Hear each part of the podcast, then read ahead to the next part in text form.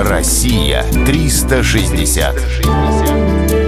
Северо-Кавказский федеральный округ. Адыгея. Плато Лаганаки.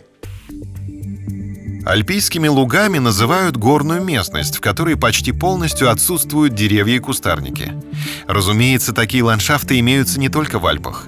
Например, в Адыгее есть плато Лаганаки, которое известно своими роскошными альпийскими лугами. Возвышенная равнина в обрамлении гор раскинулась на высоте 2200 метров. Плато входит в состав Кавказского заповедника – эти места настолько красивы, что в советские времена здесь проходил очень популярный всесоюзный туристский маршрут номер 30. Впервые туристы отправились по нему еще в 30-е годы прошлого века. Он начинался у турбазы Горная в Адыгее и завершался в Дагомысе. Продолжительность похода составляла 20 дней. Сейчас он действует в пятидневном варианте и называется «Эколого-туристский маршрут номер один». Растительность на плато довольно скудная – Яркими желтыми пятнами выделяются лютики. Встречается валериана.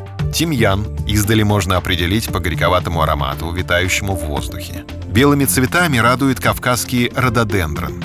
Этот вечно зеленый кустарник может достигать метровой высоты. В речных долинах стелится можжевельник. Здесь же встречается реликтовый самшит. Плато ограничено хребтом Каменное море и горой Месса. На юго-западе к нему примыкает Фишт-Оштинский горный массив. Именно они и создают фоновый ландшафт, украшающий равнину.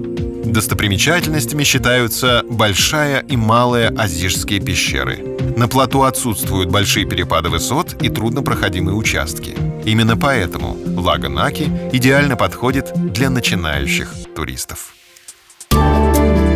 Россия 360.